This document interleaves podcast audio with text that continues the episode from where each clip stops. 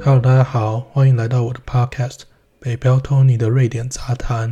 我的名字是 Tony，我是一位在台湾长大，然后现在在瑞典担任工程师的台湾人。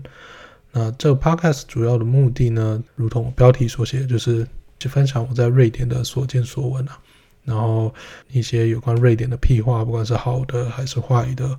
那还有一个目的呢，是我在来瑞典跟欧洲之前呢。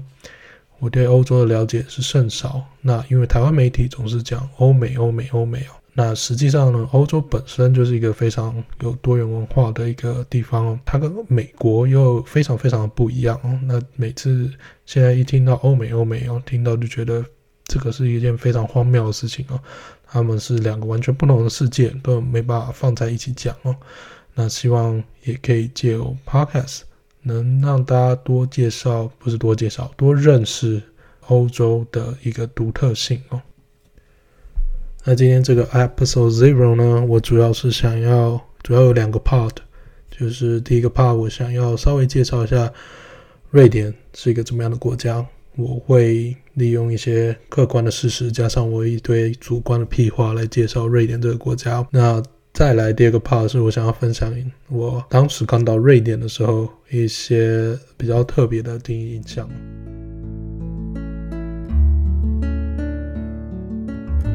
那瑞典是一个怎么样的国家呢？呃，先从一些无聊客观的地理位置开始讲起好了。瑞典是一个位于北欧斯堪的纳维亚半岛的一个国家，左边有挪威，右边有芬兰，下面是丹麦，南边是丹麦的。那我们常常是说北欧五国，那另外还有一国就是冰岛。那这几国都有一个特色，就是我们社会课本都读到的高税收，然后呃呃高福利。那这件事情呢，其实呃目前来讲还是真的。那至于细节之后，呃其他 episode 也可以谈。那主要就是基本上我的薪水三十趴就是要缴税。那福利方面呢，我觉得本身，呃，主要应该是体体现在呃养养小孩方面啦，就是福利方面，不管是育婴假很多啊，还是说呃你上学都不用钱，基本上小孩从小一直到硕士都不用付学费。那你一听就想说，哎，那博士是不是要付学费呢？它，并不是，博士在瑞典呢是一个工作。所以学校是会支付你薪水的，所以基本上你，呃，一个家庭是不需要烦恼呃小孩的上学的费用的啊。当然，除非你去学一些有的没的。那如果有听众到这里，呃，听到这里发现你搞错了，你是要找瑞士，并不是要找瑞典的 podcast，那你可以先。呃，对，呃，呃，可以继续留着听嘛，反正听一听也无妨嘛。瑞士、瑞典都在欧洲嘛。呃，瑞典呢，就是有 IKEA、Spotify、呃 HMM、Volvo，呃，Volvo Car 现在虽然是中资，但其实整个 Volvo 集团很大一部分还是属于瑞典的。呃，还有还有什么是瑞典的？呃，方马丁是瑞典的。如果呃，好像是。第一个上台湾上土剧的外国人吧，方马丁他，他他是瑞典人哦。那还有什么？还有阿爸。呃，如果你不知道阿爸是什么呢？那你应该看过《妈妈咪呀》吧？大部分里面的歌都都是阿爸，还是全部都是？呃，不是很确定，之后再查。呃，但其实这也没什么，就是瑞士、瑞典，其实就连在欧洲，很多人也常常讲错、搞错。呃，因为他们都是 S W 开头的，然后他们在二战又都保持中立，所以呃，如果你没有特别在乎的话，的确是蛮蛮容易搞混的啦。现在拉回来讲介绍瑞典这部分哦，瑞典的人口呢是有大概一千万出头，所以是台湾大概一半不到，但是呢，瑞典的地是台湾的十三倍大哦。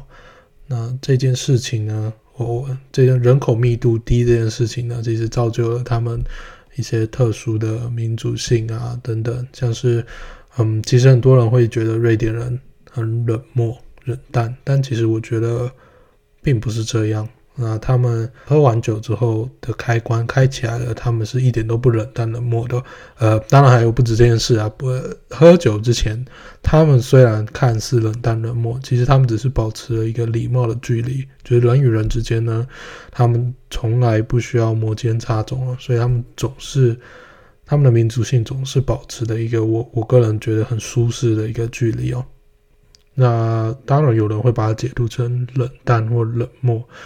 但其实，像瑞典人看到如果你需要帮助的话，他们都是会非常热情的帮忙你哦。要说冷淡冷漠的话，嗯，我这边有几个国家在我的 list，就是 对观光客非常不不友善国家。这之后在后面的 episode 再跟大家分享哦。那拉回到人口密度这件事情呢，呃，我个人其实是非常推崇瑞典的人口密度哦。呃，非常可惜哦，这这不是一个 可以跟其他国家学习的一个东西哦。呃，要不然我也是蛮希望台湾总有一天人口密度也那么低哦。呃，诶，说不定哦，最近那个人口不是负增长吗？说不定过个几十几百年，可能太少，几十几百万年，然后台湾就可以达到相同的人口密度。基本上，在我来瑞典之前呢，我一直坚信就是那个郊区。在假日就是就是人满为患，就是会塞车。因为在我来在在来欧洲之前，我只去过呃台湾跟瑞典，呃不对，台湾跟日本，呃这两个地方就是就就是热门景点，就是人多到爆炸。那直到我来到瑞典之后呢，才发现原来郊区在热门的时间呢，它也是可以有一个舒适的那个环境可以去玩耍的。那接下来我想分享就是。瑞典到底是有多北哦？它的纬度到底有多北这件事情哦？如果你把瑞典的最南端呢放到东亚的话，它会在大概俄罗斯跟中国的那个边界哦，就是中国不是一个老母鸡嘛？它那个鸡的那个头的那个边界哦。那这这有多北？如果你对就是中国还有俄罗斯地理不了解的话，那它它是比日本北海道还要再更北，就是瑞典的最南端已经。超过了北海道了，那这件事造成的呃影响，当然就是气温嘛，很直观哦。呃，你有基本的地理知识应该都知道。但是其实因为呃有暖流的关系哦，其实瑞典本身并没有你想象中的那么冷冷。那它就是大概呃夏天，因为均温可能十十五六七度这样子。但其实那么北最大的影响，至少对我来说啊，其实是。呃，日照时间哦，呃，这个日照时间在冬天会很短，然后白天会很长，就是就跟嗯，你常常读到什么南极、南极跟北极有永昼永夜，呃，那就就是同样的概念。呃，瑞典的呃日照时间在夏天大概是有可能大概十点多，七八月的时候大概十点多才会下山，然后呃三三四点的时候。就就你就会被亮醒，你一定要那个窗帘一定要遮好。那这件事情最大的坏处呢，就是在冬天。冬天的话呢，太阳大概是九点十点，九点十点日出，然后大概下午两三点就就已经快要整个全黑了。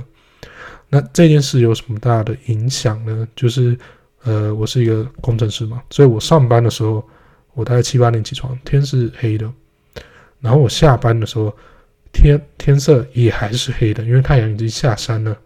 哇，就就是你整个，就是你完全没有体会到那个阳光的感觉，其实会让人真的蛮忧郁的。这其实也间接导致瑞典的忧郁啊、自杀率还蛮高的，也导致了他们极度的喜爱阳光啊、蜡烛啊、暖色系的光啊等等的。对我来讲，我我刚来的时候觉得还蛮冲击的，因为。因为台湾阳光就是非常习以为常的一件事情，冬天、夏天到处都是阳光，阳光大部分的时间其实有点烦的。大概对台湾来讲，没有在夏天没有人喜欢阳光吧？呃，这来到这边之后我才知道，哦，阳光对瑞典人就是一个奢侈品。另外还有一个关于日照时间的，我我我个人觉得是一个蛮蛮蛮有趣的事情，就是，呃，我有个瑞典朋友来台湾玩哦，然后他发现。台湾的日落时间非常的快速，呃，就是你的你五点六点这这一个小时之内就可以从哎稍微有点亮，就直接变成全暗这样子。这一点在因为斜射还是什么，我我不知道一些一些一些地科的知识，所以北欧其实它太阳下山是可以拖非常非常久的时间，它可能三四个小时都还在下山这样子。那所以他我我那个朋友非常不了解为什么。在他去台湾之前，他非常不了解为什么有人会去赏日落，他是要站在那边站多久？但实际上，因为我们离赤道比较近的关系，这个日落其实速度是还还算蛮快的，所以你可以欣赏，慢慢的、快快的欣赏这个美景哦。另外，瑞典还有一个非常有趣的特色，就是它十分的狭长哦。好了，我现在讲出来，我觉得好像没有没有真的很有趣，但但就是听听嘛，就是瑞典从南到北呢，大概是呃一千五百公里那么长哦。这个是多长呢？大概是你可以从台湾飞到南韩这个距离吧。然后大部分的瑞典呢，其实是被呃树木所所淹没的，树木还有一些湖泊这样子。呃，所以 IKEA 才会成为瑞典的一个非常强的跨国企业，因为他们从一开始就是利用他们的的树木的林木业，然后来制作家具啊等等的。那瑞典北就是越靠极圈的那个地方呢，也有一些非常有趣的景点，如果大家有机会来瑞典的话，可以去玩。呃，像 Ice Hotel 就是冰，有一个 hotel 就是全部都用冰做的，非常的有趣哦。那住一晚好像要十万台币还是什么的，但是呢，我非常我我个人是觉得我不会想去住啊，因为就是很不舒服，因为它就是一个冰冰的床，然后帮你铺一些动物的皮草还是之类的，然后就睡在上面这样子。但是它是可以开放参观的，就像一个。博物馆这样你可以参观，但我非常推荐大家去参观，因为里面真的，呃，它它不同的房型都蛮有趣的，还有一些冰做的，呃，冰做的一些玻璃杯啊，这这没有特别有趣，它有一些冰做的一些书啊，还有冰做的一些家具啊，其实都都还蛮蛮值得一看的，而且那边。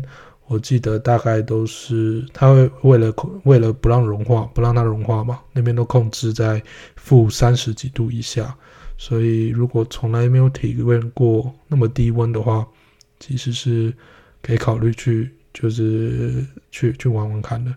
那北边呢，我自己旅游的经验是，呃，我有看到一个 U 型谷，就是呃，我不知道大家，我我以前印象很深刻，就是。地理课本还是地科课本里面会讲说，诶，我们这个河川啊是会，如果侵蚀那个山的话，是会造成 V 型谷。那如果是冰川的话，你是会造成一个 U 型谷。那我以前都是没办法去想象那个 U 型谷，直到我来到瑞典了。呃，瑞典有一个呃靠近 Abisko，A B I S K O，Abisko。呃，有兴趣也可以去搜寻一下，它那边有一个非常经典的 U 型谷，真的非常的巨大。我来之前，我想说 U 型谷有什么了不起的，直到我看到那个那个 U 型谷，真的是真的是蛮壮观的，真的蛮值得一看的。那最后一点，我想要稍微介绍一下有关瑞典的是他们的语言哦。呃，瑞典是本身有一个自己的语言叫做瑞典语，可能现在在听的观众说，哈，原来有瑞典语。呃，其实不要害羞，我也是一样的。来欧洲之前，我也是不知道瑞典语这件这件事情的。呃，瑞典语呢，它其实跟英文是同一个语系的，都是日耳曼语系的。那瑞典人呢，除了会瑞典、瑞典语之外呢，他们还有一个非常重要的特色，就是他们的英文是世界等级的好的。呃，通常都是世界非英语为母语国家来说的话，他们通常都是一二名的那种。那主要的原因有两个。那第一个当然就是我刚刚提到，英文跟瑞典语其实是同一个语系的，都叫日耳曼语系。那他们学习起来其实很多字是相似的，没有到很多，但就是蛮蛮有一部分字是相似的。那加上文法的逻辑其实有点类似。当然，瑞典语的文法我个人觉得更复杂，跟呃麻烦一点哦。不过，因为他们都是同源嘛，所以其实他们是学习上面其实呃比较有帮助的，学习起来也比较快这样子。那另外还有第二个点呢，我我个人觉得是也帮助他们呃学习英文很快的原因哦。呃，当然也是我问过很多瑞典人，他们觉得也这个是帮助很大，那就是呃他们的电影是不配音的。那可能有人听到这边就是想说，嗯、呃，了了不起，嗯，台湾电影也是没在配音呢、呃，但其实配音这件事情呢是蛮常见的，就是在欧洲，像法国啊、德国、意大利，他们他们的好莱坞电影都是会配成当地语言的，所以这也渐渐导致他们接触英文的频率其实并没有瑞典人那么高哦。那再加上瑞典本身呢，就是一个非常拥抱美国文化的一个国家哦，所以他们从小就一直接触一堆音乐啊、美国电影啊、美国的影集啊，所以对他们来讲，学习英文真的是，呃，真的真的是蛮蛮容易融入在他们生活里面的。呃，我有遇过一个大概高中年纪的瑞典人哦，他的英文就是程度非非常非常非常好。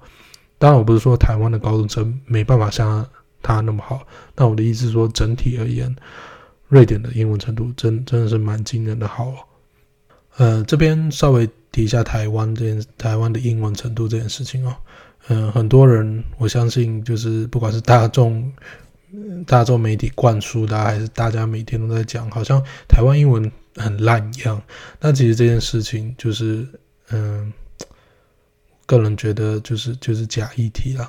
因为因为我们在比较英文程度的时候，我们都跟韩国啊、什么中国还是新加坡比，所以跟新加坡比就是一件扯的事情。他们因为殖民的关系，所以他们英文是官方语言，所以他们英文当然好啊，不然你想怎么样？呃，好了，呃，然后我们每次比韩国啊跟中国，呃，都是比什么成绩啊，比他们低啊，什么什么鬼的，什么之类的。但是我想跟大家讲一件事情，就是我我到目前，我其实常还时不时就会遇到曾经去台湾玩的人，那其实。大部分人都是蛮惊讶，台湾的这个英文能力其实还蛮蛮不错的。呃，当然我们不是每个人都溜的一样，好像大家都可以聊天这样子。但我们基本的英文啊，他们在呃观光的的路途中呢，这些基本的英文都可以跟他们对谈，那让他们的整个旅程其实不会遇到因为也不会遇到因为语言不通的关系的困难哦，所以。我我虽然没有特别问，嗯、呃，但是我真的常常时不时听到，就是他们会觉得他们很惊讶，台湾的英文程度是还不错的，所以呃，不要再吵啦，我真的觉得台湾英文程度不差。你当你去过那种英文程度真的很差的国家的时候，你就会知道台湾人的英文其实真的还蛮不错的。那今天这个 episode zero 这个介绍瑞典这一 part 就。就先到这边告一段落啊，呃，是不是大家对瑞典多少有深一点的认识呢？呃，我希望有啦，如果没有也没关系，我之后还有更多 episode 可以呃深入的探讨，就是瑞典的文化等等之类的。那我今天还有这个 Episode Zero 还有最后一 part 呢，我想跟大家分享一下我刚到瑞典的时候，我体验到的一些比较特别的第一印象。刚到瑞典的时候，第一个我最清楚的印象就是我非常的彷徨，因为瑞典没有英文路牌，没有英文指标。呃，我们这边不要说瑞典，其实欧洲各国，你除非是英文母语系的国家，他们还真的都不太会放英文的指标或路牌，除非是热门景点。呃，我一直以为像，因为因为我们台湾一直在说什么国际化什么鬼的，我一直以为全世界就就只有台湾没有放英文路标，所以我们才那么那么喜欢放一些用英文用中文的的的那种路标跟指示哦。但其实大部分的国家是不会放英文路标的。呃，而且呃，这件事情是我到了之后我才发现的，所以我个人是非常惊讶，跟就是刚到的时候，而且我是自己一个人来，所以刚到的时候我是呃略微彷徨跟惊讶。不过因为有网络的关系，所以到最后就是呃就照着 Google Map 走就就好了，其实也还好。但是呢，这这点就是有点拉回了之前就是语言这一块哦，大家常常都以为台湾哪里不好啊，哪里很差啊。之类的，但我我我我不敢说其他部分啊，但是在英文指标这一点方面呢，台湾至少台北啊是做得非常非常好的，而且真的我也我也是遇过很多来台湾的人都都很惊讶那个指标做得那么那么多元那么好。当然有时候有些翻译的笑话，或者是呃那个英文就是就是用 Google 翻的不懂你在讲什么，但是呢整体而言，至少捷运上面啊。我不认为有任何外国人会会完全迷失方向，他们总会知道哦，稍微看那个图就会知道哦，这站是怎么样怎么样，我可以我可以去哪里这样子。第二点，我来到的时候的刚来到的时候，第一印象呢，就是我感觉他们是相当信任人的一个地方。那因为。我刚从机场巴士下来，然后要要去住宿的地方的时候，我我想搭交通工具，就是大众交通工具，结果我发现我不知道怎么买票，然后我就这样傻傻的上去了，然后又傻傻下来了，然后完全就是我看不到人家 B 卡，我看不到司机，就是像台北都是。如果是公车的话，就是司机会监督你有没有 B 卡还是什么之类的，呃，然后捷运就是闸门嘛，他们也没有闸门，所以我完全不知道，就是有点我我真的不知道怎么买票这件事情。那后来才发现，其实他们就是至少我住的那个城市啊，他们的那个交通是自由自由行政哦，就是你上车，你就是我相信你会买票。不过他当然当然他是有那个查票员的啦，呃，久久会有一次查票员上车。那如果被被被抓到，当然罚款比较重。但因为我我在呃高中之前都在台北嘛，那台北的话就是要么有闸门，要么司机就是死盯着你有没有 B 卡。对比之下，我就觉得，哎，他们好像很相信人哦。但你你可你可能会问说，哎，那他们这样相信的，你有没有得到相对应的回馈？我会说。哎，没有。其实我觉得逃票的人还是真的，真的蛮多的啦。其实蛮，其实看了有点难过，蛮多人辜负了这个信任。当然，我猜他的出发点应该不是信任，应该是为了省钱呐。不过，嗯、我身边的人都是还蛮诚实的，都买票了。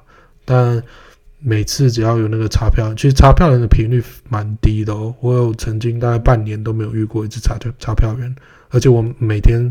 几乎每天都是要坐车的，然后还还没有遇到查票员，呃，但是只要看到查票员，就是你你会看到一窝蜂的就赶紧下车，这个就是我也不知道人性就是贱呐，呃，不管搬到哪里都是贱，但整体的氛围我还是觉得他们是相当相信人的。另外第三点，我想分享的第一特别的第一印象是，就是瑞典人真的是酒精成瘾。呃，可可能是我我自己乡巴佬啊，不知道。我我我我自己是觉得瑞典的酒吧真的是蛮多的，而且大家真的是时不时就是下课，我那时候交换的时候下课就是大家都要去酒吧聊天喝酒这样子。除了这点之外呢，呃，可能可能再声明一次，有可能是我自己的问题，我自己去的。Bar 之类在台湾没有那么多，可能很多网咖就说啊，你自己不懂还是什么的。但是有一点绝对是跟台湾不一样，就是所有的餐厅在瑞典都有供应酒，真的是所有，我还没有遇过没有供应酒的餐厅。呃，除了这这几点之外呢，呃，在大学里面，就是我交换的那个大学里面，他们自己也有几间酒吧，有些系馆自己就有一些私人的 bar 或 pub。那呃，他不是呃，可是系馆的那些不是随时开启啊，但但光是有一个这样的地方就就已经蛮特别的吧？这应该不是我自己在怂了吧？应该是应该这应该是特别的吧？我希希望有人可以来，呃，对，认同我一下这样。那除了系馆之外，他那个 Student Union Building 就是学生的学生会的那栋，呃，也是有一个非常大的酒吧在里面这样子。最后。有有一次，我目击的一件事情，让我真的觉得哇，他们真的是很爱喝酒，很爱去酒吧。就是我有一次在酒吧的时候，我目睹一位夫妻，他们推着婴儿车进来喝酒。呃，当然他们没有喂那个婴儿喝酒啦，就是大家不要担心。但但是就是这件事让我非常震撼的原因，是因为他们不惜那么不方便的要把呃婴儿车推到这个狭隘的狭窄的酒吧里面，他们也要来这边小酌一杯。那我所住的这个城市呢，这个哥德堡是瑞典第二大城哦，它也有非常多的一些啤酒的私酿啤酒的店哦。那瑞典人本身呢，每个人对啤酒哦，然后你问他喜欢哪个啤酒，他可都可以跟你讲一堆哦。每个人都有一些非常基础的。那个酒啊或啤酒的知识，当然再次声明，有可能是我自己太不怂，我自己乡巴佬，我自己不知道。哎，搞不好台湾人全部都超懂酒，超会喝酒，就就就我最特别，这当然也是有可能的。那我再次强调，就是这个 podcast 的啊，我好像没强调过，但在这边强调，我这个 podcast 就是很主观的，就是就是我在分享我的这个事情哦。那另外还有一个就是。现在疫情那么严重嘛，呃，但其实呃，瑞典因为法律的关系，其实他们没办法限制人民太多活动啊。瑞典的酒其实是集中管理的，就好像有烟酒购买局这样子，他们只有一个叫做 Systembolaget 的地方可以卖酒。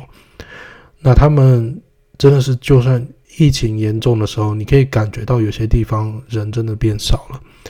但是这个 Systembolaget 这个卖酒的地方呢，从来不会变少，永远都是大排长龙。当然他们会有这个社交距离啦，所以这个这个那个大排长龙又显得更加的荒谬，就是超长的队伍。每个那个因为那个 Systembolaget 就开一到五跟六的，一到六，然后六只开的半天这样子，所以你就看到六的半天真的排到人多到不行，大家为了喝酒就是染病也值得这样子，所以。就会知道为什么我说他们真的是酒精成瘾跟中毒。第四点呢，我想分享的我这个第一印象呢，就是瑞典人特爱阳光。这我在前面已经提到了，因为他们日照时间其实没有那么多，所以他们真的非常爱阳光。就是瑞典人口密度不高嘛，呃，通常路上其实平常是不会人太多的，但只要太阳一出来呢，你就会发现他们好像被解压缩一样。就是突然到处都是人，呃，当当然没有台湾那种人挤人的感觉啊，但你就会发现，哎哎，这这些人到底怎么怎么变出来的？他们到底平常藏在哪里？真的是非常的夸张。而且只要太阳一出来了，他们就非常喜欢在太阳底下，呃，喝咖啡、吃饭还是怎么样。当然，台湾也有室外的那种桌椅啊，室外的小小吃店。但是呢，不一样的是，我们室外的那种点哦，我们一定会有遮阳的，我们一定会有遮阳或者遮雨或者不管怎么样，就是我我们还是会尽量不希望那个太阳在我们吃饭的时候洒在我们的脸上这样子。但他们真的是求之不得，就是太阳一出来，不管任何的场合呢，他就是要晒太阳。当然可以理解，但我刚来的时候真的是觉得哇。哇，原来太阳就是在这边是是一个多奢侈的东西。我以前真的是在台湾，真是该死啊，没有好好的珍惜，没有好好多晒一点太阳这样子。以上呢，大概就是我第零集的内容了。那基本上我就是有点想到什么就讲什么。那希望呃你能对瑞典或欧洲能多一点了解。如果没有的话，嗯，也没关系，那反正就是，呃，听我屁话这样一整集，希望你也听得开心哦。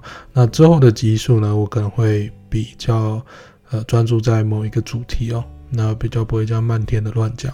那当然再次强调呢，这个 podcast 可能会相当主观，你可以不认同，或者是你有不同的经历，还是怎么样都可以，就是没没关系，我只是想要分享我的事情，我不一定。